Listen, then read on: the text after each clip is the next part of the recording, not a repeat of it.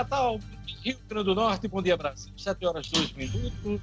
Jornal 96 está começando hoje, dia 19 de maio de 2020. A gente está iniciando mais uma edição do Jornal 96. E eu queria começar a edição de hoje falando de esperança. Ontem, uma notícia deixou muita gente esperançosa no mundo inteiro. Uh, os testes de uma vacina nos Estados Unidos que pode ser aprovada até o final do ano, trazendo esperança aí para bilhões de pessoas no mundo inteiro no meio dessa pandemia. É, o laboratório Moderna, nos Estados Unidos, fez testes já com voluntários humanos e os resultados são positivos e promissores. É, é uma fase preliminar ainda dessa, do teste dessa vacina contra o coronavírus, mas as informações são boas e encheram de esperança aí é, o, quem está envolvido nesse processo. A vacina ainda está numa fase 1 de testes e aguardando aí mais duas etapas. E a expectativa é que isso possa ocorrer até é, julho ou, no máximo, agosto desse ano. Além deste laboratório americano, mais duas vacinas, uma está sendo testada no Reino Unido e outra na China, também é, enchem, né, criam uma expectativa muito positiva de uma solução, de uma vacina em torno dessa pandemia. São 110 laboratórios no mundo que estão correndo na busca de uma, de uma solução. Trata-se de uma vacina contra esse vírus que já matou milhares de pessoas no mundo. E a gente inicia essa edição também atualizando os números da Covid-19 no Rio Grande do Norte, no Brasil e no mundo. Gerlane Lima, bom dia. Bom dia, Diógenes, Luciano Kleiber, Marcos Alexandre, a todos que estão no estúdio e ouvintes. Pois é, Diógenes, você começou falando de esperança e os números também trazem esperança, porque ontem o Ministério da Saúde divulgou os números do novo boletim e o Brasil alcançou a marca de 100 mil pessoas recuperadas da Covid-19 no país. Mais de 100 mil pessoas, na verdade, Diógenes, já conseguiram a recuperação, o que representa 39 0,5% do total de casos confirmados até o momento, que é de 254.220 pessoas. Outras 136 mil pessoas estão sendo acompanhadas, o que representa aproximadamente 54%, por profissionais que monitoram a evolução da doença. Essas informações foram atualizadas no início da noite de ontem, repassadas ao Ministério da Saúde pelas secretarias estaduais de todo o Brasil. Aqui no Rio Grande do Norte não foi diferente, Diógenes. A Prefeitura de Parnamirim informou ontem, por meio da Secretaria de Saúde, a cura de mais oito pacientes infectados pelo novo coronavírus em Parnamirim. Até o último domingo, dos 289 casos confirmados, 112 já estão fora de risco. E em meio a esse crescente número de casos positivos, há um aumento também do índice de pessoas recuperadas, foi o que informou a diretora do Departamento de Vigilância e Saúde aqui do município. E o Hospital de Campanha de Natal também deu alta, a primeira paciente. Tem um vídeo circulando aí nas redes sociais sobre essa alta, Diógenes. Você está falando em hospital de campanha, mas é, Teve uma notícia ontem ruim, preocupante, em relação a outro hospital, inclusive um hospital de referência em infectologia, que é o Hospital Giseu da Trigueiro, que teve suas portas fechadas simplesmente pela falta de leito para atender ao, ao, ao paciente da Covid-19, Gerlane Lima.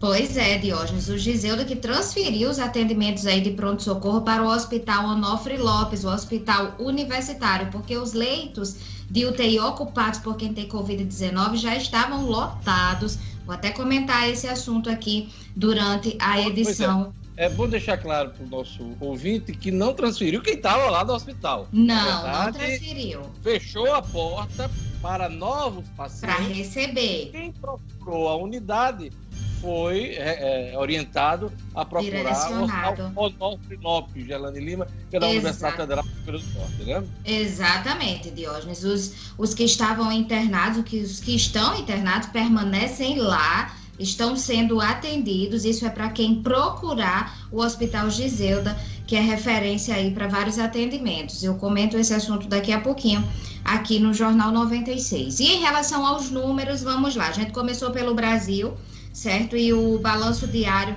foi divulgado ontem registrou 13.140 novos casos de Covid, totalizando 254.220 casos confirmados. Esse, infelizmente, foi o maior número registrado em 24 horas desde o início da pandemia no país, marcou um acréscimo de 5,4% em relação a domingo. E em relação aos óbitos, o Brasil teve 674 novos óbitos registrados nas últimas 24 horas e chegou a 16.792 mortes, representando um aumento de 4,2% em relação a domingo. Com isso, o Brasil se torna o terceiro do mundo com mais casos ultrapassa o Reino Unido e está atrás dos Estados Unidos e também da Rússia. Aqui no Rio Grande do Norte, a Secretaria Estadual de Saúde atualizou os números. O total de vítimas da Covid-19 chega a 148. São nove óbitos a mais que a atualização do boletim divulgado na noite de domingo. Tem 57 mortes que estão sob investigação e 3.183 casos confirmados. Ontem, Diógenes, também a secretária estadual, na verdade, a Secretaria de Estado de Administração Penitenciária, confirmou o primeiro caso de Covid entre os internos do sistema penitenciário do Rio Grande do Norte. Até amanhã de ontem, era a única confirmação de novo coronavírus em detento do estado. Segundo o boletim que foi divulgado pela secretaria, 10 servidores que trabalham nas unidades potiguares também testaram positivo para a doença e 45 são considerados casos suspeitos da Covid-19. A secretaria não informou em qual unidade prisional do estado detento infectado está lotado, até por motivos de segurança, mas garantiu que ele está isolado, esse paciente está isolado sob acompanhamento diário da equipe de saúde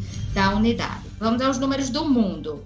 No mundo, são 4 milhões 908 mil casos confirmados, com 320 mil mortes. Diógenes. Olha, o governo federal sanciona com vetos a lei que cria crédito para micro e pequenas empresas. O benefício é de 108 mil reais para microempresa e 1,4 milhão de reais para pequenas empresas.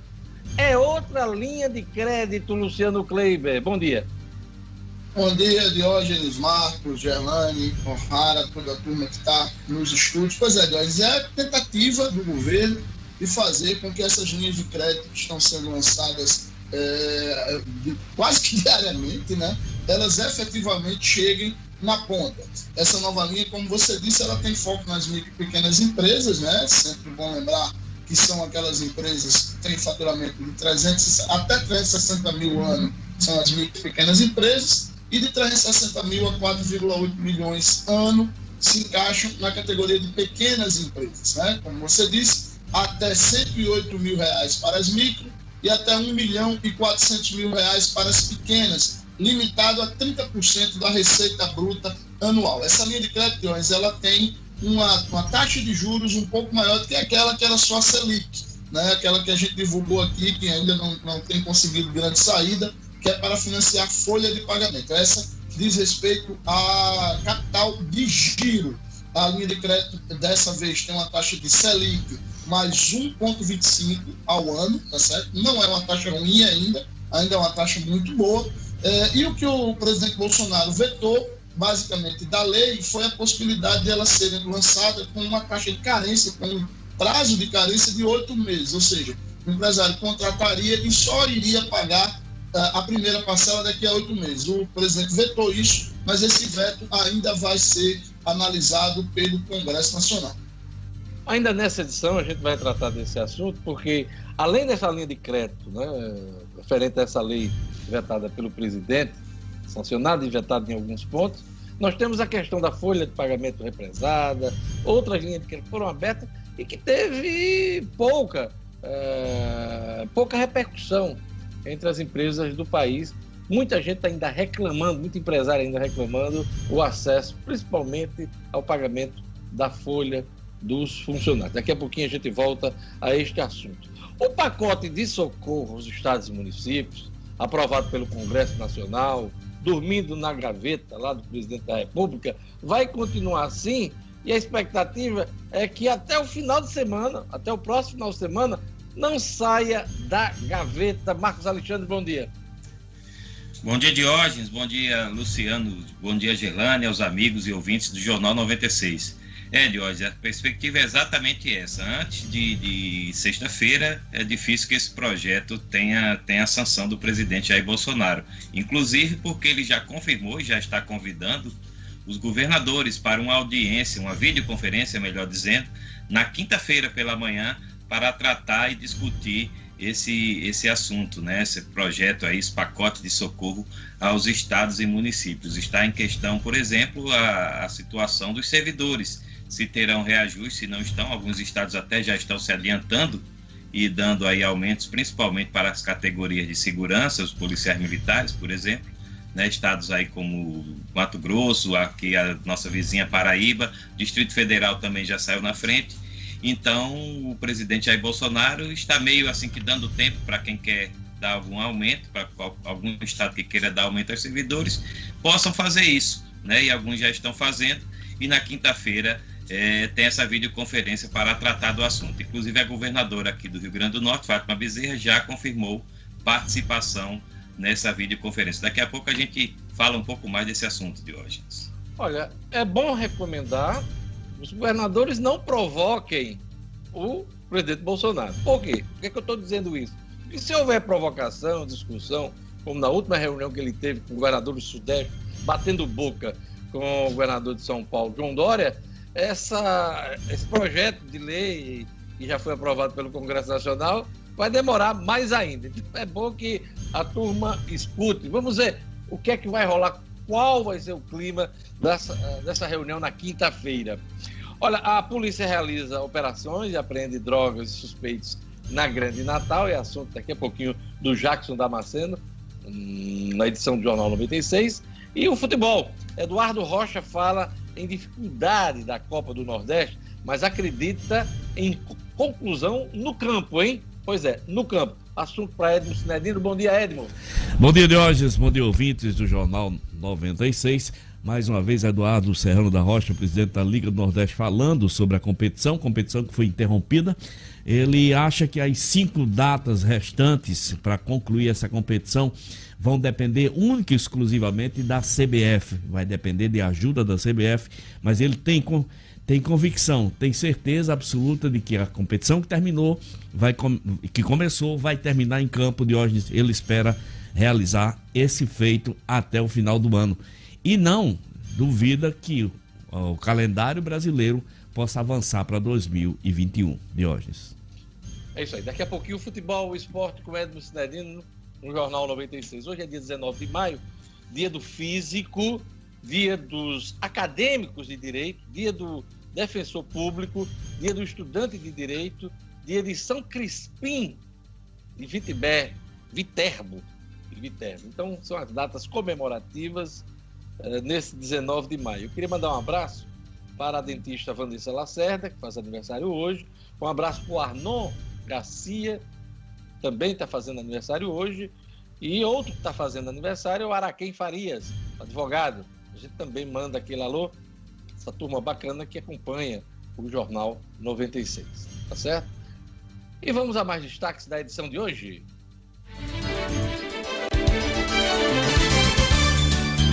Ministro Celso de Mello afirma que vai decidir sobre sigilo da gravação de reunião ministerial até o fim de semana. Juiz rejeita ação que pedia lockdown em Natal e no Rio Grande do Norte. Taxa de isolamento social no estado cresceu no último fim de semana, mas ainda é a segunda pior do Nordeste. Rio Grande do Norte registra primeiro caso confirmado de Covid-19 em interno do sistema penitenciário. Polícia realiza operações e apreende drogas e suspeitos na Grande Natal. E no futebol, Eduardo Rocha fala em dificuldade da Copa do Nordeste, mas acredita em conclusão em campo. Jornal 96. 7 horas e 17 minutos. Vamos às manchetes dos jornais nesta terça-feira, dia 19 de maio. Jornais locais, agora RN diz aqui, um em cada três potiguares recebe auxílio emergencial de 600 reais aponta o governo. Também é destaque no Agora RN, membros da CPI da Arena das Dunas devem ser escolhidos hoje. Também é destaque no Agora RN, testes com vacina apresentam bons resultados nos Estados Unidos. Outra manchete do Agora RN, rodoviários de Natal anunciam, anunciam nova paralisação. Agora vamos para a Tribuna do Norte. A Tribuna diz aqui na sua manchete principal: o governo do estado prevê déficit de um bilhão de reais no orçamento de 2021. É a previsão do governo do estado em meio a essa pandemia. Também é destaque na tribuna, no Giseuda, 22 dos 23 leitos de UTI destinados a pacientes graves de Covid-19 estão ocupados. Também é destaque na tribuna, vacina testada contra novo coronavírus gera resposta segura, diz farmacêutica, no caso aqui, a farmacêutica que fiz referência no início dessa edição, o Laboratório Moderna. Também é destaque na tribuna, secretaria confirma primeiro caso de Covid entre presos do estado do Rio Grande do Norte. São as manchetes principais da Tribuna do Norte. Agora vamos aqui aos destaques dos jornais nacionais. Vamos chamar o Globo. O Globo dá destaque à vacina do laboratório norte-americano. Esperança contra a Covid-19. Teste de vacina em seres humanos avança nos Estados Unidos. Brasil já é o terceiro país com maior número de casos. Destaque também do Globo. Até 5 mil empresas devem pedir recuperação judicial afetadas pela queda da atividade econômica. Empresas pedem socorro à justiça para evitar falência. É a dura realidade os efeitos negativos dessa pandemia na economia. Já há levantamento aqui no Rio Grande do Norte, Luciano Kleber, sobre o fechamento, recuperação judicial de empresas potiguares? Diógenes, ainda não. É, é, esse detalhamento por Estado ainda está sendo feito, mas é, se a gente considerar aquele levantamento feito pelo SEBRAE há umas duas ou três semanas, a gente deve esperar aqui no Rio Grande do Norte, se Deus quiser, um número bem pequeno de empresas que efetivamente devem recorrer a esse, essa situação mais aguda. Ah, o Globo traz aqui uma belíssima foto da Basílica de São Pedro, no Vaticano, em Roma, e diz aqui a, a, a manchete: Vaticano reabre a Basílica de São Pedro. Freiras com máscaras caminham na Basílica, na Basílica de São Pedro, reaberta ontem no Vaticano, assim como todas as igrejas na Itália, fechadas desde o dia 10 de março por causa da pandemia. Na Grécia, a Acrópole abriu a visitação após dois meses, em mais um passo da liberação gradual em vários países da Europa. Que bom, hein?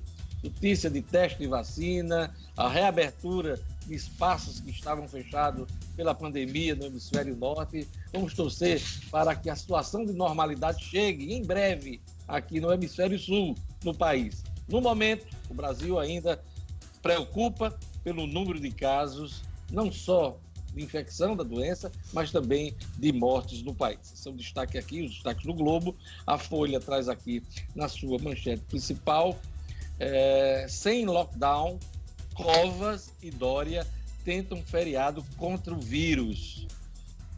Capital deve parar seis dias a partir de amanhã restrição total demandaria o dobro do efetivo policial.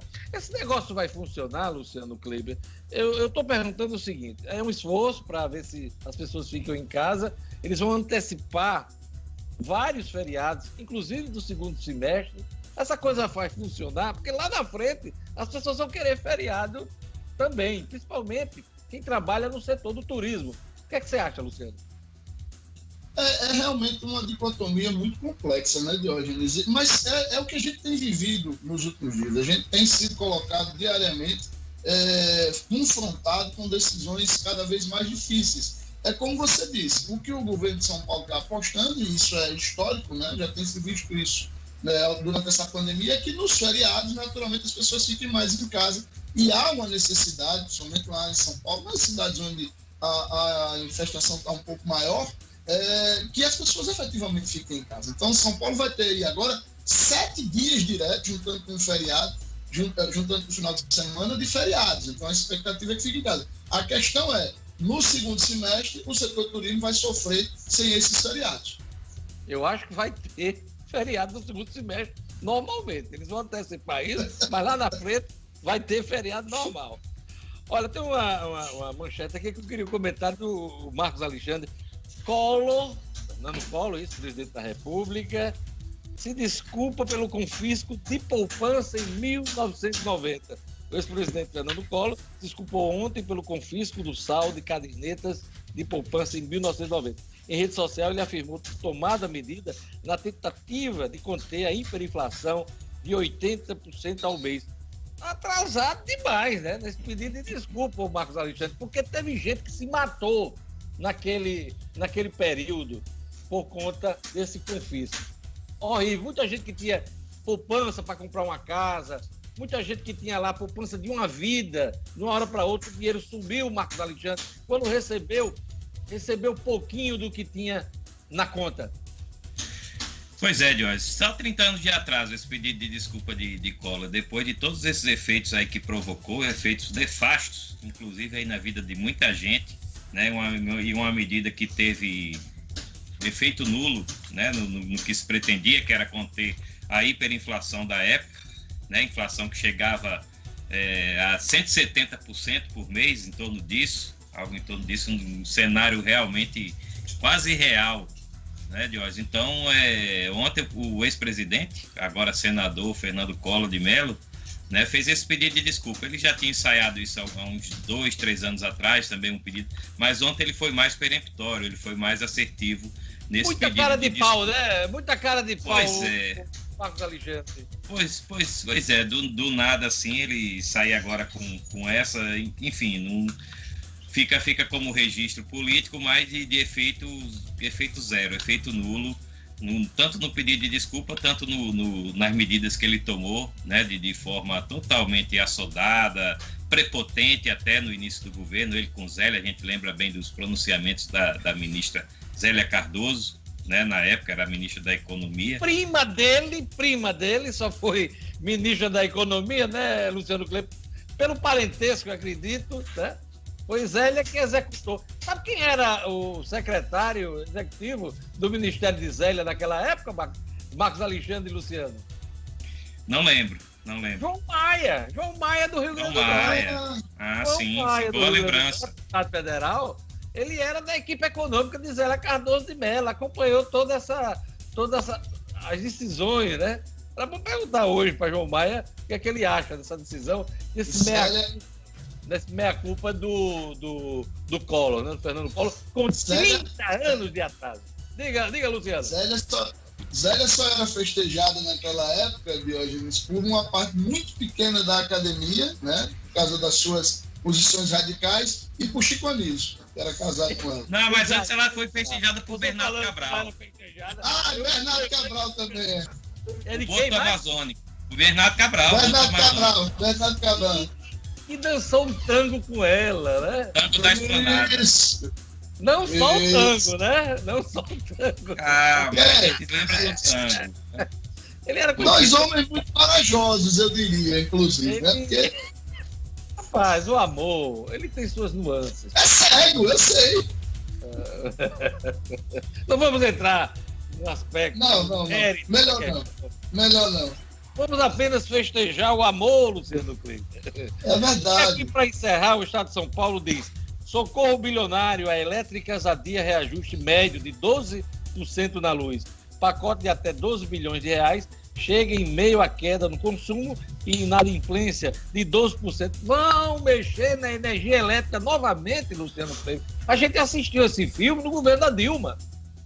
Esse é, essa é a preocupação. Né? No caso, agora, felizmente, o governo está usando uma outra estratégia. No governo de Dilma houve uma decisão popular esse de represar os reajustes e soltá-los todos todos ao longo de 2015, que foi quando a gente iniciou a nossa grande crise de hoje. O governo agora está fazendo um socorro bilionário, agora detalhe. A, o setor precisava, pedia algo em torno de 25 bilhões. Paulo Guedes, contido como centro, só vai liberar entre 10 e 12 bilhões e a gente vai deixar, nesse momento, de arcar com 12% de aumento na conta de energia. Pois é, outra manchete do Estadão, eu acho que vale a pena uh, destacar, Centrão entra na educação e enfraquece Weintraub. O presidente Jair Bolsonaro deu sinal inequívoco de enfraquecimento do ministro da Educação, Abraham Weintraub, ao entregar uma das diretorias do Fundo Bilionário Fundo Nacional de Desenvolvimento da Educação, o FNDE, para partidos do Centrão. Eu não concordo muito com essa, essa linha aqui editorial do Estadão, não.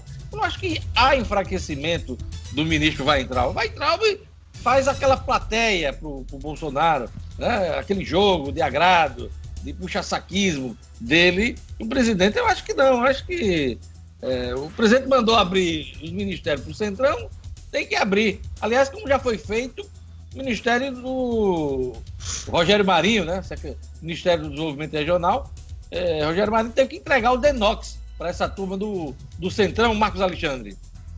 Pois é, Diógenes. É, Weintraub já enfraquecido por natureza. Ele é, é um ministro totalmente sem condições de, de, de estar no cargo que, que, ocupa. Né? Está exatamente porque é puxa-saco do presidente. O presidente gosta de gente puxa-saco. É, mas essa, essa, essa notícia aí do, do, do FNDE né, é interessante, porque mostra aí mais uma ascensão aí do, do, do chamado Centrão, dos partidos Centrão, agora é o PL, né, o representante do PL, que está chegando ao FNDE, um órgão que mexe aí com 54 bilhões de reais por ano, um órgão importante que toma, que toma conta de programas como os livros didáticos, como transporte escolar então é um órgão de fundamental importância. Aí merendinha, vê... merendinha também. Cuida merenda, da merendinha. merenda escolar, exatamente. Já então é um órgão. Esquema de, de corrupção, né? Não, é verdade. Que vai acontecer. Que vai acontecer. Você fala no Centrão, o Marcos Alexandre, eu me lembrei do general. Se gritar, pega o Centrão. Não fica é. um Só... meu irmão se gritar. Pega é, a trilha sonora boa aí para essa esse anúncio aí do, do, um... camarada que está assumindo aí esse cargo na, no FNDE. É Fernando Marcondes, Fernando Marcondes de Araújo, né? Não, é Ciro Nogueira, Ciro Nogueira, né? E Ciro outra tá coisa. Tá não, Ciro não, Nogueira é do PP. Tá é Mas Ciro Nogueira, não, esse aí, Valdemar da Costa Neto é o padrinho desse. Valdemar da Costa Neto, é do PL. É do PL, é do é, PL. Ciro Nogueira é do PP. O que vai Ciro... é Garigan. Garigan Amarante Pinto, é isso? Ciro Nogueira, eu não lembro o nome da sumidade. Garigan Amarante Pinto. É o Garigan, Garigan repita o nome, nome aí. Garigan Amarante Pinto. Aí um detalhe é o seguinte: o FNDE sozinho, só para o nosso ouvinte ter uma ideia, ele administra algo em torno de 45% de todo o orçamento da educação no Brasil, viu, Diogo? Pois é. Eu só discordo nessa questão, tanto do, do Estadão e o Marcos repetiu, enfraquecimento vai entrar. Politicamente, em relação ao presidente da República, a, a, a, estrutura hoje de poder no Palácio Planalto, vai entrar não está fraco. Não é fraco. Ele faz o que. Não, Jorge, o que eu disse, eu não concordei Agora, com o Estadão, ele não. é questionado do ponto de vista da competência e das atrapalhadas, das coisas que provoca no, no, no governo. Olha, o Viveiro Marina com uma promoção nunca vista, hein? Todas as plantas com até 50% de desconto, vários planos de venda e é um prazo até 10 pagamentos né, do cartão. O Vermarina vende barato porque produz grama esmeralda a partir de R$ reais um metro quadrado. Acima de R$ reais o Vermarina entrega em Natal sem taxa de entrega.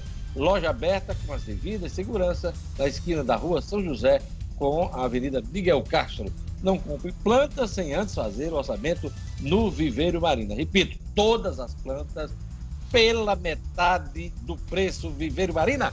A grife do paisagismo. Vamos à previsão do tempo hoje no Rio Grande do Norte. Informações da Clima Tempo. Previsão do tempo.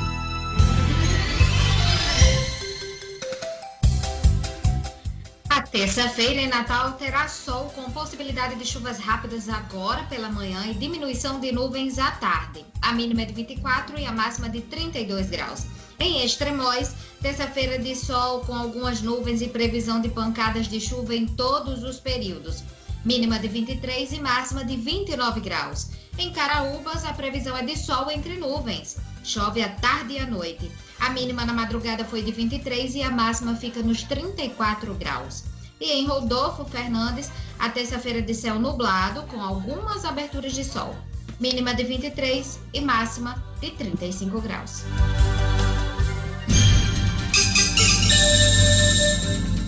Sete horas e 32 minutos. Live no Minuto, amanhã, né? teremos mais uma live no Minuto. Cuidar da mente e do corpo para estar bem durante a pandemia. Minhas convidadas são Monique Pimentel, psicóloga, e Ana Karina Leles, farmacêutica e nutricionista, hein? Pois é, a gente vai tratar desse assunto. Como é que as pessoas estão se virando, hein? Quais as dicas para ter uma boa alimentação? Como cuidar da mente, diminuir a ansiedade, evitar a depressão, ficar bem? Pois é, esse é o assunto da manhã da minha live no Minuto, com Monique Pimentel, psicóloga, e Ana Karina Leles, farmacêutica e nutricionista. Amanhã, 17 horas, no portal No Minuto, ao vivo, hein? Ao vivo. E também pelos sites, eh, as plataformas digitais, eh, YouTube e também Facebook. Não perca amanhã, live no Minuto, cuidar da mente e do corpo para estar bem durante a pandemia. E agora vamos para a nossa ronda policial. A polícia realiza operações e apreende drogas e suspeitos na Grande Natal. Os detalhes com Jackson Damasceno. Polícia, com Jackson Damasceno, o da massa. Oferecimento, ótica ideal. Compre seus óculos escuros ou de grau das melhores marcas em até 10 vezes no cartão. Temos convênios com empresas e associações. Facilitamos seu exame oftalmológico. Ótica ideal. Nosso ideal é fazer você feliz. Edifício Barão do Rio Branco 5. Telefone 3201 6797. Sigam também nossas redes sociais. Olá, bom dia a todos que fazem o Jornal 96, meus queridos colegas e os nossos diletos ouvintes e espectadores da internet. Obrigado a todos pela audiência. Pois é, na parte da noite desta segunda-feira, policiais militares fizeram uma incursão em vários pontos da cidade, fazendo prisões e apreensões na zona oeste da capital, ali na região do Mereto, na Avenida 7, bairro das, eh, de Ser Rosado, por ali Nazaré a polícia prendeu é, dois homens, é, apreendeu drogas, foi o pessoal da Rocan. É, dois, duas pessoas foram presas, estavam na porta, é, portando drogas. E aí, além disso, na parte da tarde, a Polícia Civil da DENARC, pessoal da DENARC, fez uma operação em São Gonçalo com o apoio da Delegacia de São Gonçalo da Amarante e prenderam Samuel Lucas Silva Souza e o Islaiane Jaionara Silva de Arruda. Eles foram presos no Golandim depois de denúncias da população de que a casa onde eles estavam havia tráfico de drogas. Com eles foram encontrados 180 gramas de cocaína, duas porções de maconha, duas munições de calibre 12, colete balístico, rádio comunicadores e 217 reais. Foram enquadrados levados para a delegacia e aí vão responder por tráfico de drogas. Suspeito troca tiros com a polícia e acaba morto em Açu. Isso aconteceu no período da tarde, por volta das 4 horas da tarde desta segunda-feira, é, na cidade de Açu. É, policiais militares né, do 10 Batalhão receberam informação de que um suspeito estava no Rio Açu como se fosse receber uma encomenda, em atitude suspeita muito provavelmente esperando um, produtos ilícitos. Os policiais faziam o acompanhamento tático, né, a, a perseguição ao suspeito, quando houve eh, tiros por parte desse suspeito na direção dos policiais. Os policiais revidaram os disparos, acabaram atingindo André Marcolino eh, Pinto, de 24 anos foi atingido por uns disparos, levado ao pronto-socorro é, à UPA do Alto São Francisco, mas acabou não resistindo e morrendo. Na parte da manhã, em outra região do estado, 10 e meia da manhã, um assaltante, dois assaltantes tentaram roubar um policial civil em Pornamirim, no conjunto Santa Teresa. O policial revidou e acabou atingindo o garupa que morreu na hora. São as informações desta terça-feira. A gente volta amanhã fé em Deus. A todos um grande abraço. Jornal 96. 7 horas e 37 minutos. Olha, os supermercados e grandes varejistas começam a aceitar cartão virtual de pagamento do auxílio emergencial em compras. Luciano Kleiber. Pois é, Diogenes, é, a gente está vendo a importância, né, a grande relevância do, da, da, movimentação financeira provocada pelo pagamento do auxílio emergencial. Né? Somente aqui no Rio Grande do Norte são algo em torno de 650 milhões de reais a cada parcela. Desde ontem começou o pagamento da segunda parcela. Claro que os varejistas já começaram a, a, a se organizar para receber esse dinheiro de outras maneiras, que não seja necessariamente é, com o dinheiro em espécie. E aí essa dica é muito bacana, porque além de, de evitar as filas para sacar o dinheiro, o, o, próprio manuseio do dinheiro em espécie é desaconselhado pela é, OMS, né? Porque o dinheiro é, sim, um, um grande vetor de sujeira, de, de, de, vírus, de bactérias, enfim. É, e aí as grandes redes de supermercado, notadamente Açaí, Extra, Pão de Açúcar, Carrefour, é, a Magazine Luiza, lojas americanas, é, eles estão já começando a receber o cartão virtual. Quem tem o aplicativo, né, Caixa Tem, que está recebendo esse auxílio, tem lá no próprio aplicativo gerar cartão virtual. E aí é gerado na tela do celular ou na tela do, do computador um, um, um desenhozinho de um cartão com os números e tem aquele número de segurança de três dígitos que ele muda a cada vez que esse cartão é gerado. Nesses, nesses estabelecimentos, a pessoa já pode chegar na hora de pagar suas compras, usar esse cartão virtual. É uma forma do, do comércio se reinventar para ter acesso a esse recurso e também mais segurança para quem está recebendo. Pois é, e essa é a tendência mundial, viu, Luciano Kleiber? É, na China, a turma usa o equivalente ao WhatsApp lá para fazer qualquer tipo de transação financeira. As transações pequenas, as compras pequenas, supermercado, até esmola o camarada paga lá pelo WhatsApp lá chinês. Basta ter o QR Code. Então, a tendência é a gente caminhar por aí. Esse sistema de pagamento aí, é, vai ser facilitado, inclusive, nas grandes redes de lojas do país. Já há movimento aí, por exemplo, do Magazine Luiza nesse sentido. Então, vamos aguardar novidades nessa questão do pagamento. Agora chegou a hora de dar aquela dica da compra local. Pois é, Deus, mais do que nunca a gente tem que valorizar as empresas da nossa terra. E é por isso que quando o assunto é sua saúde, é importante procurar a Unifarma ela está presente onde o povo mais precisa. Já são mais de 650 lojas espalhadas pelos estados do Rio Grande do Norte, Paraíba e Pernambuco, sempre com atendimento personalizado e preço baixo de verdade. Quando precisar de uma farmácia, lembre-se da rede que cuida da saúde do Rio Grande do Norte. Lembre-se da farmácia amiga. Unifarma, uma farmácia amiga sempre perto de você. Eu sou cliente e recomendo a Unifarma. Pois é, antes daquele, daquele intervalo, vamos aqui fazer um brinde com a nossa caneca aqui, né? Pois é, olha, o nome de Luciano Kleber chega brilha, Marcos Alexandre. O meu tá aparecendo aí também? Diógenes Dantas também tá brilhando é, aí. Ai, Maria, pelo amor de Deus. Vamos para um rápido intervalo. Eu queria antes mandar um abraço aqui para a turma que está acompanhando o Jornal 96, o Gutenberg é, Berg, o Rivaí, o Araújo, a Márcia Rejane, Wanderson das Quintas, a Ana Cleide Moraes, sempre na escuta, o Wellington Bernardo, turma bacana, Roberto Pira, turma acompanhando o Jornal 96. A gente vai para um rápido intervalo, daqui a pouquinho tem futebol, vamos ter também mais economia, mais política no Jornal 96. Aguarde só um instante.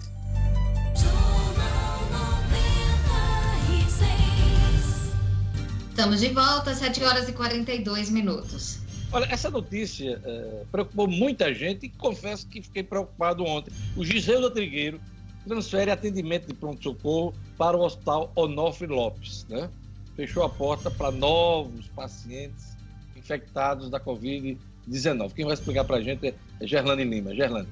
O Giseuda, que é referência nesse tratamento e no atendimento de pacientes com a Covid-19, Diógenes. E aí, ontem, todos os leitos que foram separados, que estavam separados para pacientes do novo coronavírus, lotaram. E aí o hospital fechou o pronto atendimento na manhã de ontem e transferiu os atendimentos de pronto socorro para o Hospital Onofre Lopes, que passou a receber os pacientes que não são de coronavírus. Oito pacientes foram transferidos na manhã de ontem em ambulância do SAMU Diógenes. O transporte é lento, vale salientar que esse transporte é lento, porque cada ambulância leva apenas um paciente por vez e de acordo com a disponibilidade, claro, do veículo. Parte da equipe do Giseuda também foi transferida para o Hospital Onofre Lopes para atender os pacientes. Ontem, 25 leitos de UTI e os 11 leitos clínicos estavam ocupados. O diretor do hospital, que já foi entrevistado nosso no Jornal 96 por várias vezes, o André Prudente, explicou que esse fechamento do pronto-socorro atendeu a uma demanda da Secretaria de Saúde, do Ministério Público e também da regulação do Sistema Único de Saúde. E ele explicou que o motivo é que os pacientes que davam entrada no pronto-socorro com sintomas do coronavírus acabavam sendo colocados em UTI e, em caso necessário, passando na frente de outros pacientes que já aguardavam na lista de espera dos leitos críticos. Agora tá de porta fechada, o Giselda tá atuando com, a, com, as portas fechadas, vai atender apenas os pacientes regulados, vindo de outras unidades de saúde, e segundo a Secretaria Estadual de Saúde, as pessoas que têm sintomas graves da doença devem procurar pronto socorros como as unidades de pronto atendimento, ou seja, as UPAs. Havendo necessidade de internação em um leito de UTI ou leito clínico, por exemplo, aí o paciente passa a integrar a fila de espera da regulação. No domingo, Diógenes, o termo, o tempo, na verdade, de espera de um, de um tempo médio, na verdade, por um leito crítico chegava a passar de 29 horas. Esse foi um levantamento feito pelo G1RN no sistema regular do Estado, que é usado pelos serviços de saúde aqui no Rio Grande do Norte para gerenciar os leitos. Então, ultrapassava aí essa média de 29 horas à espera por um leito. O Giseuda vale lembrar que é referência no tratamento de pacientes com doenças infectocontagiosas, além de atender pessoas com picadas aí de animais peçonhentos e com HIV, por exemplo. Então, hoje nesses casos, os pacientes que precisam de atendimento deverão procurar o Hospital Onofre Lopes, que é o hospital universitário. Olha, estamos na expectativa do novo decreto da governadora sobre a pandemia aqui no Rio Grande do Norte. O atual decreto, que suspende atividades, negócios aqui no estado, ele segue valendo até amanhã e vamos ver o que, é que a governadora vai decidir. É, no novo decreto, há uma expectativa de retomada de serviços do Detran. Marcos Alexandre, explica para gente o que é isso aí.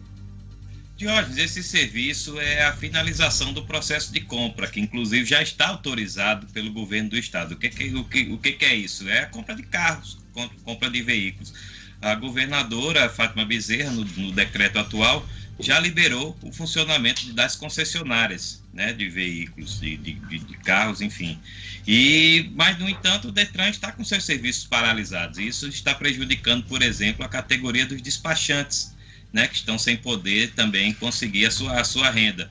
É, há, há o argumento de que esse serviço, hoje, a finalização da compra que já está permitida, essa finalização possa ser feita até remotamente com, por, pelo sistema do próprio Detran.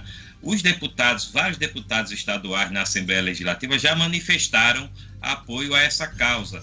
Né? A gente cita aí o Baldo Fernandes, o Bernardo Amorim, a Eudiane Macedo, todos estão engajados e trabalhando para que o governo é, possa incluir nesse decreto, que deve ser renovado amanhã, né? a gente já vem comentando desde ontem essa, essa situação do decreto, e o decreto deve ser renovado amanhã pelo governo do estado e sejam incluídos esses, esses serviços no Detran, até para desafogar quando, quando o Detran realmente voltar a funcionar normalmente, né? Senão vai, tá, vai ter tanta coisa represada que assim vai ser difícil ter um funcionamento uh, assim regular e, e, e, assim racional no Detran quando ele retomar os serviços após aí a crise da pandemia. É isso aí. Agora a gente vai para o futebol, hein? Pois é. Eduardo Rocha, dirigente da Liga do Nordeste, fala em dificuldade para a conclusão da Copa, mas acredita que o término do campeonato vai se dar em campo.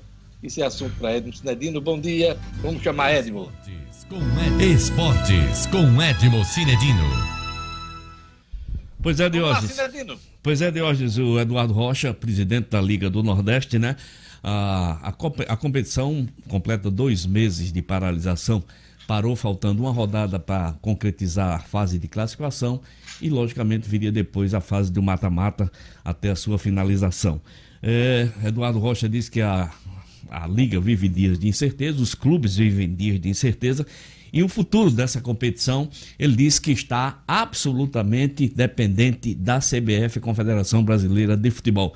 Eduardo citou também que não pode, né, de maneira nenhuma, atravessar, não pode é, descumprir o que rege os estados e municípios. Portanto, a competição depende da CBF e Eduardo Rocha espera e acredita que a Copa do Nordeste seja disputada, seja concluída. Quando se fala, quando, quando o assunto é cancelamento, quando o assunto é finalização, ele não admite.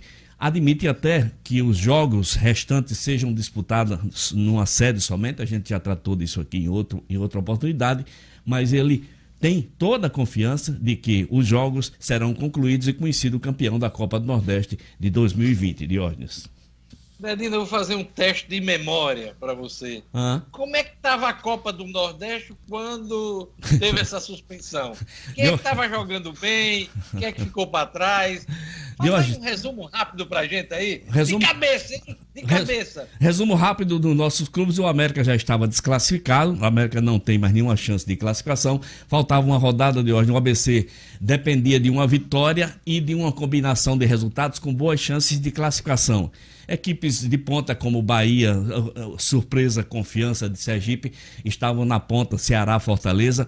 Essa era a situação da Copa do Nordeste. Só o ABC de Natal ainda tinha chance de classificação. Uma boa chance. A gente espera que o ABC consiga terminar essa Copa do Nordeste, se classificar para a segunda fase, embolsar mais um trocadinho para ir para os seus cofres e, quem sabe, brigar pelo título, que o time do ABC estava muito bem arrumado quando ganhou o segundo turno e se encerrou a Copa do Nordeste, Diógenes. Eu queria uma salva de palmas para Edmo Cinedino. Demonstrou que não está precisando de cloroquina nem de memorial para lembrar da situação da Copa da Copa do Nordeste. Cloroquina. Cloroquina. Vamos lá. Vamos lá. Premier League se anima com o exemplo alemão da Bundesliga. Isso. Rapaz, eu não consigo dizer o nome dessa, dessa Copa. É, é Bunda, é? É Bundesliga. É Bundesliga. Bundesliga. Bundesliga. É.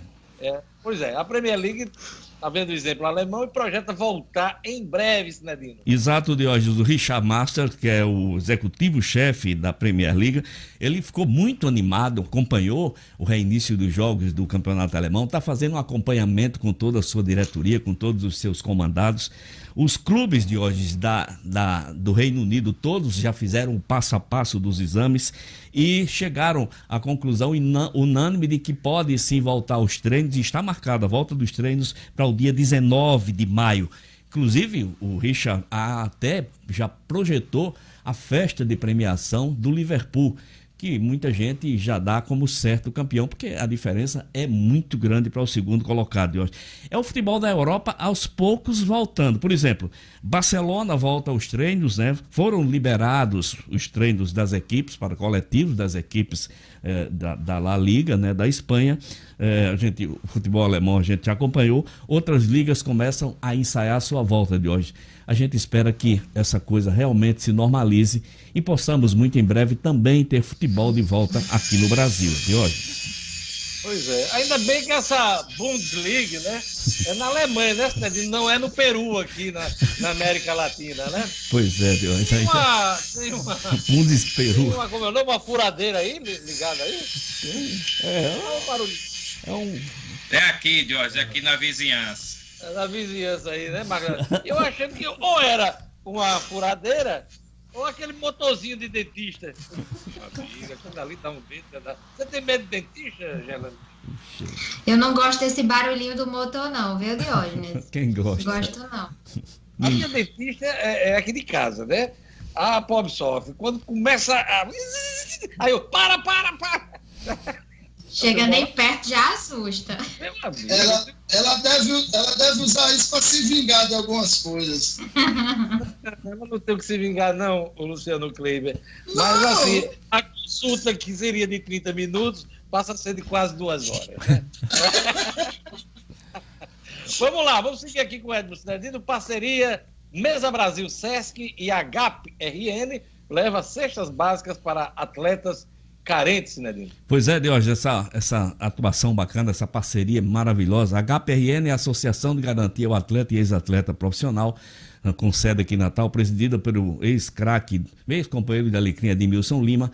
Essa parceria com a Mesa Brasil Sesc, Diógenes, ah, possibilitou ah, 28 cestas básicas que serão distribuídas a ex-atletas em situação de necessidade. Essa distribuição será agora pela manhã, seguindo todo o protocolo médico, distância, máscara e tudo, aqui na sede da AGAP, que fica no edifício 21 de março. Então, esse grande feito, a gente parabeniza Edmilson Lima, parabeniza todos a coordenação da diretoria do Master e, e, logicamente, agradecendo a Mesa Brasil, Sesc, por essa parceria tão benéfica e tão bem-vinda nessa hora de tanto aperto, Diógenes. É isso aí. Cinedino, obrigado. Até amanhã com as notícias do esporte aqui no Jornal 96. Até amanhã, um abraço a todos. Jornal 96. 7 horas e 54 minutos. O Ministério da Educação altera datas do ProUni e FIES para o primeiro semestre de 2020, Gerlane Lima.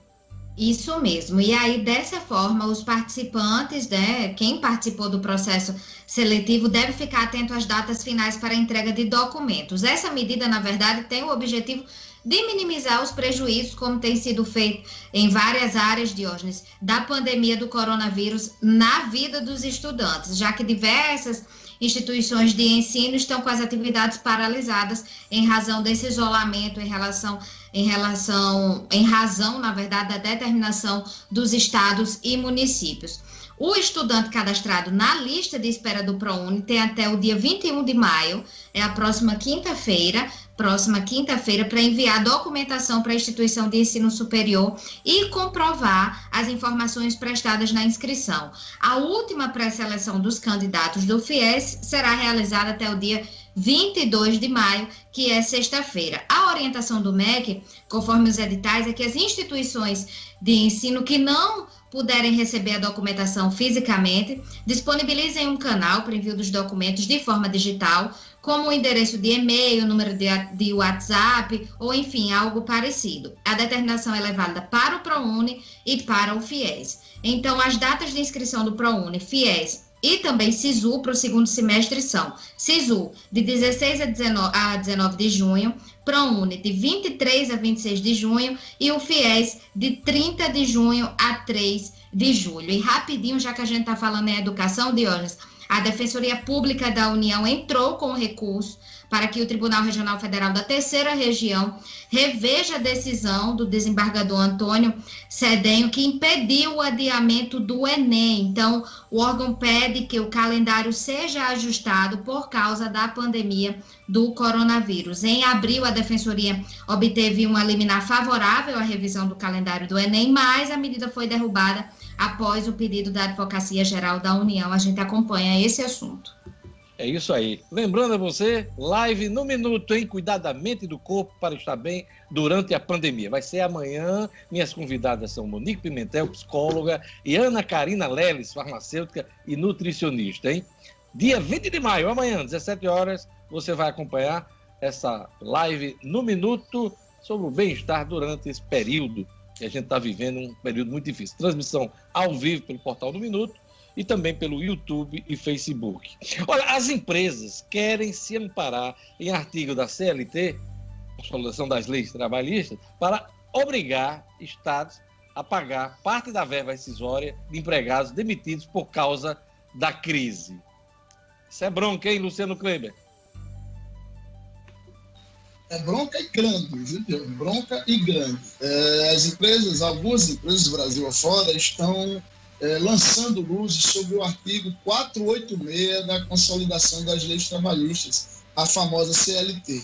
O artigo diz que o governo é o responsável pelo pagamento de indenizações se a empresa tiver sido prejudicada por uma decisão das autoridades que impossibilite a continuidade das suas atividades. E aí, há alguns juristas, né, operadores do direito, que enxergam no, na determinação de fechamento, né, na determinação de lockdown, na determinação de regras de isolamento social, esse tipo de, de decisão né, das autoridades que viabiliza os negócios. A última empresa grande do Brasil a entrar é, nessa, nessa onda aí foi a rede de churrascarias Fogo de Chão, que está presente em seis estados do Brasil e mais quatro países do mundo, e fez uma demissão aí de algo em torno de 780 funcionários e está jogando, não, não pagou suas decisões, e está jogando essa conta no colo, basicamente, da prefeitura, do governo do estado, dos governos do estado, né, de São Paulo e do Rio de Janeiro, de hoje.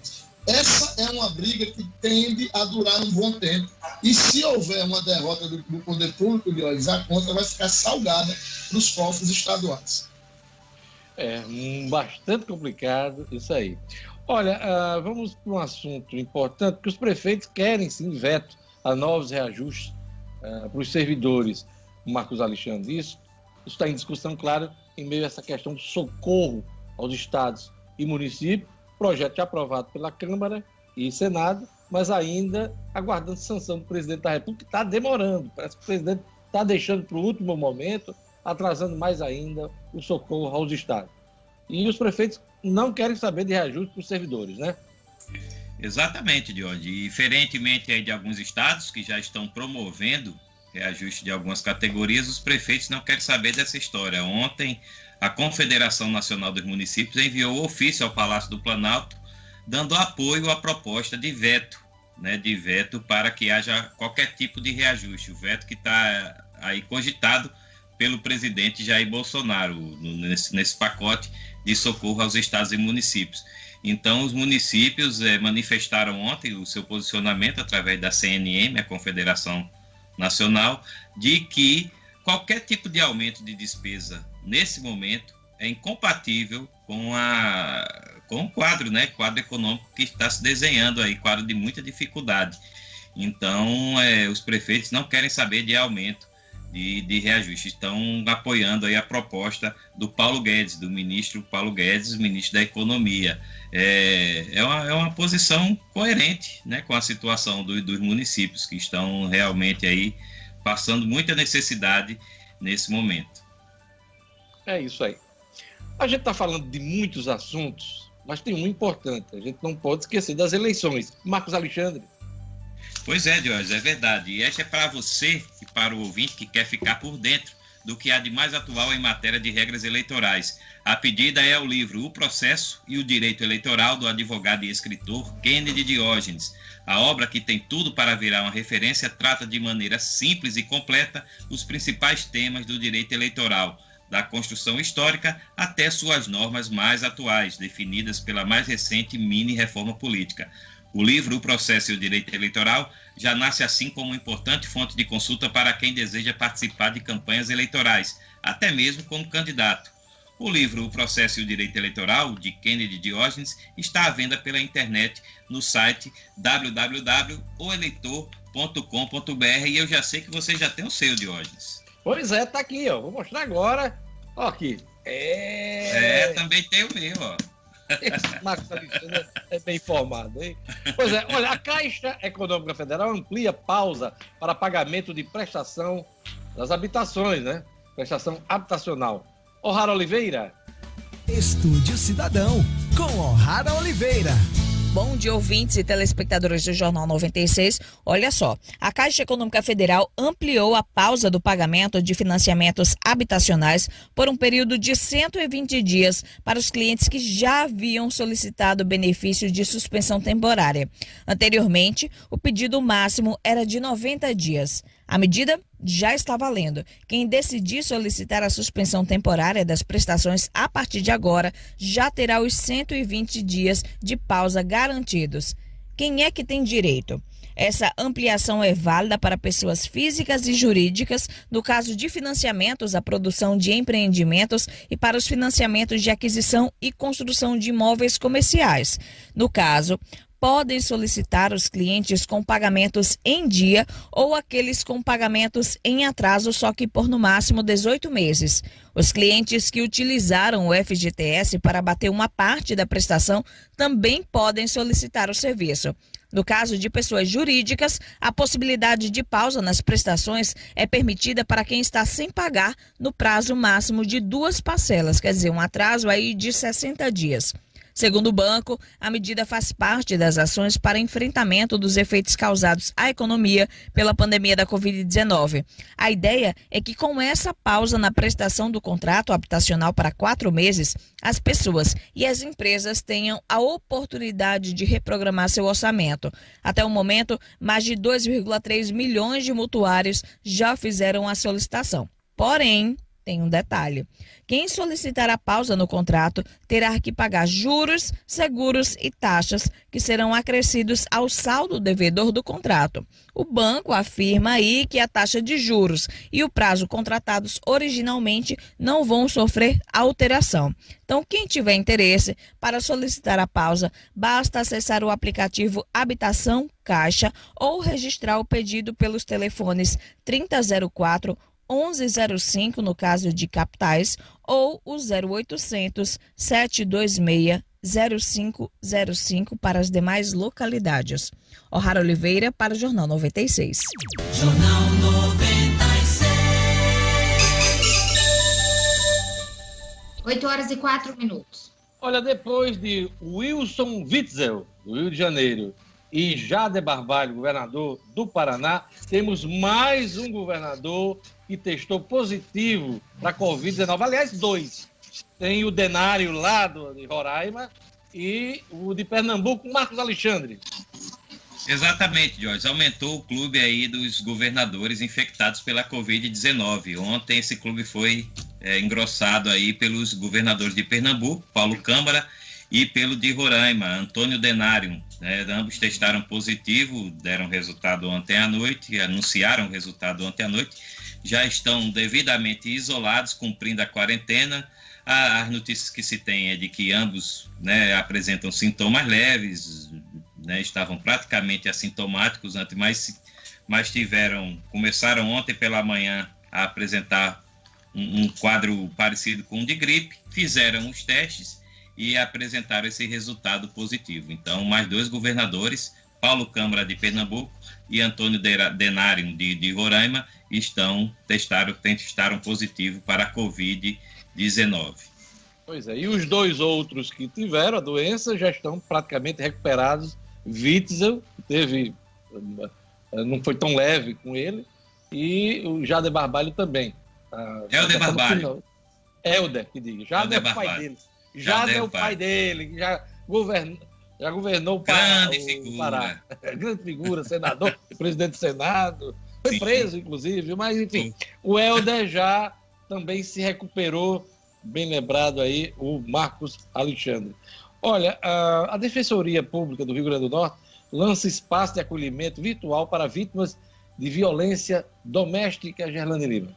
A iniciativa se chama Juntas, Justiça e Atendimento para Elas. É, já está disponível para acesso através do site www.defensoria.rn.def.br. É uma ferramenta importante, Diógenes, principalmente nesse período em que se aumentou a violência doméstica em todo o Brasil e aqui no Rio Grande do Norte não foi diferente. Só para ter ideia, a Secretaria Estadual de Segurança Pública divulgou um aumento no número de boletins de ocorrência na Delegacia da Mulher. Foram registradas 385 denúncias de violência doméstica no mês de março. 31 a mais do que, o, do que o registrado em fevereiro desse mesmo ano. Então, é uma ferramenta importante. A vítima terá acesso a um formulário online, é simples, é direto, pode apresentar a primeira denúncia, as dúvidas e também reportar o descumprimento de decisões judiciais anteriores. Essa proposta é criar mais um espaço para que a mulher possa entrar em contato com a instituição de forma silenciosa e segura também,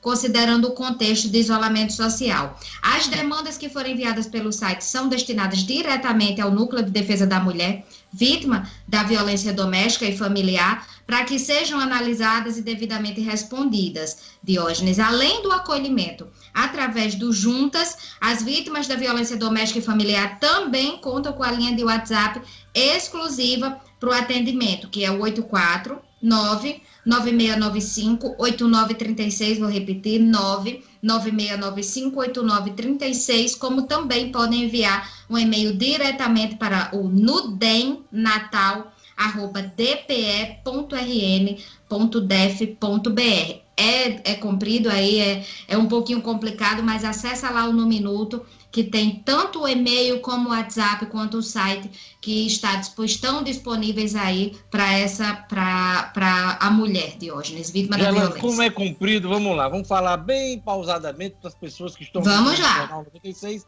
poderem anotar. Vamos lá. Nudem Natal, arroba DPE www.rn.def.br. No DEM com M de Maria no final, aí junta com Natal, arroba dpe.rn.def.br. Na hora de contratar um cuidador para o idoso, criança ou pessoa com limitação física ou psíquica, é preciso muita atenção.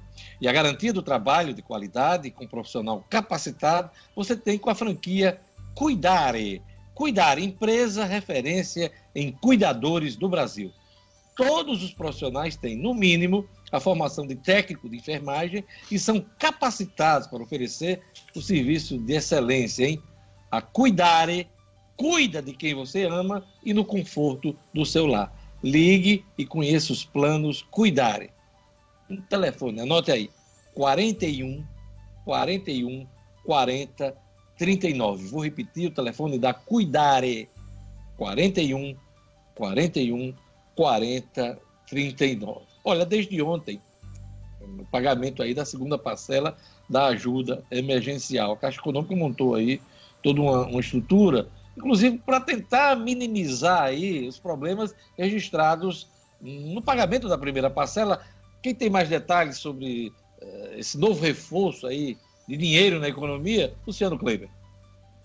Viagens, na realidade, a Caixa está anunciando hoje, desde ontem começaram os pagamentos da segunda parcela, né, com aquela série Isso. de cuidados, como você disse, e a Caixa já está tentando implantar. E aí, hoje, a Caixa está liberando novos pagamentos de primeira parcela para outras pessoas aprovadas. A gente lembra que teve uma fila aí de algo em torno. Além da segunda parcela, a partir de ontem, está liberando a, a, aqueles, aqueles recursos que estavam em análise, muita coisa que estava em análise, Luciano. Isso, exatamente. Algo em torno de 20 milhões de pessoas que estavam ainda tentando e tinha dado, estava é, em análise, que precisava de um complemento de informação e tal. São mais 8 milhões e 300 mil pessoas no Brasil, um valor total de 5 bilhões e 300 milhões de reais, que também começam a ser creditados a partir de hoje. Nesse caso aí, não é necessário ir às agências, o, o crédito será feito nas contas a partir de hoje até o dia 29 de maio, que é sexta-feira da semana que vem, pelo mês de nascimento, Diógenes. Hoje recebe o pessoal de janeiro,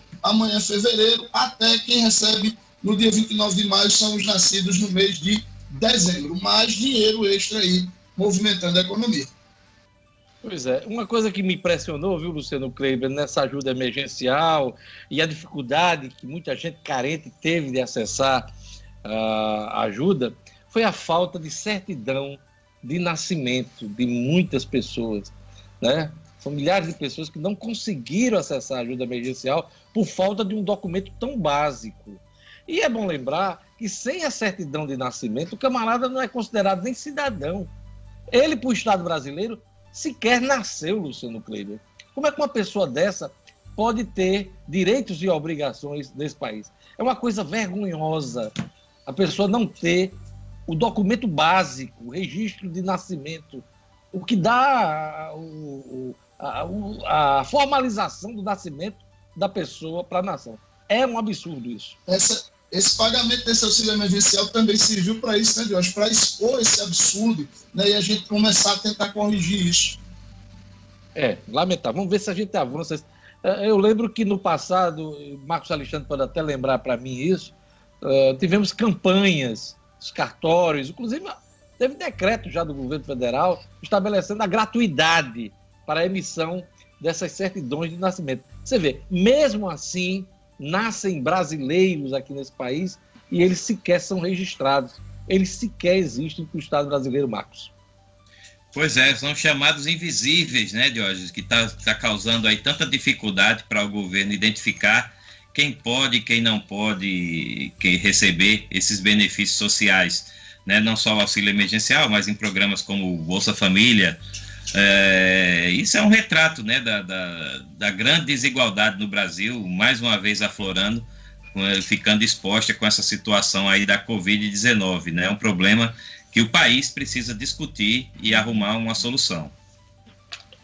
Gerlane Lima, para encerrar, vamos atualizar os números da Covid-19 de forma resumida é, aqui no Jornal 96, nesse finalzinho. Os números uh, do mundo, do Brasil, é aqui, do Rio Grande do Norte. Vamos lá. Vamos lá. No Brasil e no mundo, os números já foram atualizados pelo Ministério da Saúde agora pela manhã de hoje. No Brasil, 256.523 casos confirmados com 16.895 mortes. No mundo, 4 milhões 910 mil casos confirmados, 320 mil mortes. E aqui no Rio Grande do Norte, 3.183 casos confirmados e 148 mortes. Olha, eu queria uh, dar essa notícia aqui, notícia até do portal No Minuto. Escola da Assembleia abre inscrições para painel online sobre fake news. Olha aí, Interessante, palestra acontece na próxima quarta-feira, amanhã. Será ministrada pelo advogado Felipe Cortes. É interessante a gente debater esse assunto. Inclusive, esse assunto já foi alvo de uma live no Minuto sobre fake news. E quanto mais a gente conhecer esse tema, a gente evita absurdos, principalmente, gente, na área da saúde, na política, a fofoca política, aquela coisa que perturba candidatos, grupos políticos. É, isso até é aceitável, não ele não prejudica tanto. Agora, quando você tem boato, fofoca, que afeta a vida das pessoas, principalmente, por exemplo, a questão da vacinação, é preciso que a gente conheça esse fenômeno fake news, que para muita gente não bar, é, é, o boato, é a fofoca, mas com essa história da internet, a dimensão disso, a ampliação disso é muito grande. Então é preciso a gente conhecer é, o fenômeno, tá bom? Eu queria agradecer, Gerlane Lima, Luciano Kleber. Luciano, mais alguma coisa nesse finalzinho de programa? Jorge, eu preciso encerrar o programa de hoje é, fazendo um registro mais que especial. Hoje eu completo 13 anos de casado com Dona Ana Paula. Mandar Eita, um beijo especial para ela, dizer que a amo demais e que nesses 13 anos tenho aprendido muito com ela a tentar ser uma pessoa melhor, principalmente para os dois frutos do nosso amor, Léo e Ana Luísa, que agora está alegrando. Exatamente isso. Vocês estão vivendo um momento especial porque vocês têm agora uma herdeira, né? A Ana Luísa. É, né? é. Vem algum... ela, ela quer se dar a alegria da casa. Ela não está nem entendendo muito o que está se passando, ela vai ler nos livros de história, se Deus quiser, e ela não está nem entendendo muito. Eu acho só ela assim, eu estou aproveitando meus pais aqui o tempo todo. Tá? É verdade. Aproveita, Ana Luísa, parabéns Luciano Kleber, parabéns, Ana Paula, e parabéns a todos que acompanham o Jornal 96. Obrigado, Marcos. Até amanhã com as notícias da política. Queria agradecer a Edmo Sinadino, O'Hara Oliveira, nosso querido Jorge Fernandes e também o Kleber. A todos um bom dia. Vem aí, Padre Francisco Fernandes, com fé na vida. E amanhã a gente volta aqui, fé nos homens, nas mulheres, em todos, na sociedade. A gente está aqui amanhã no Jornal 96. Temos o todo um bom dia. Até amanhã. Até amanhã. Até amanhã. Tchau, tchau.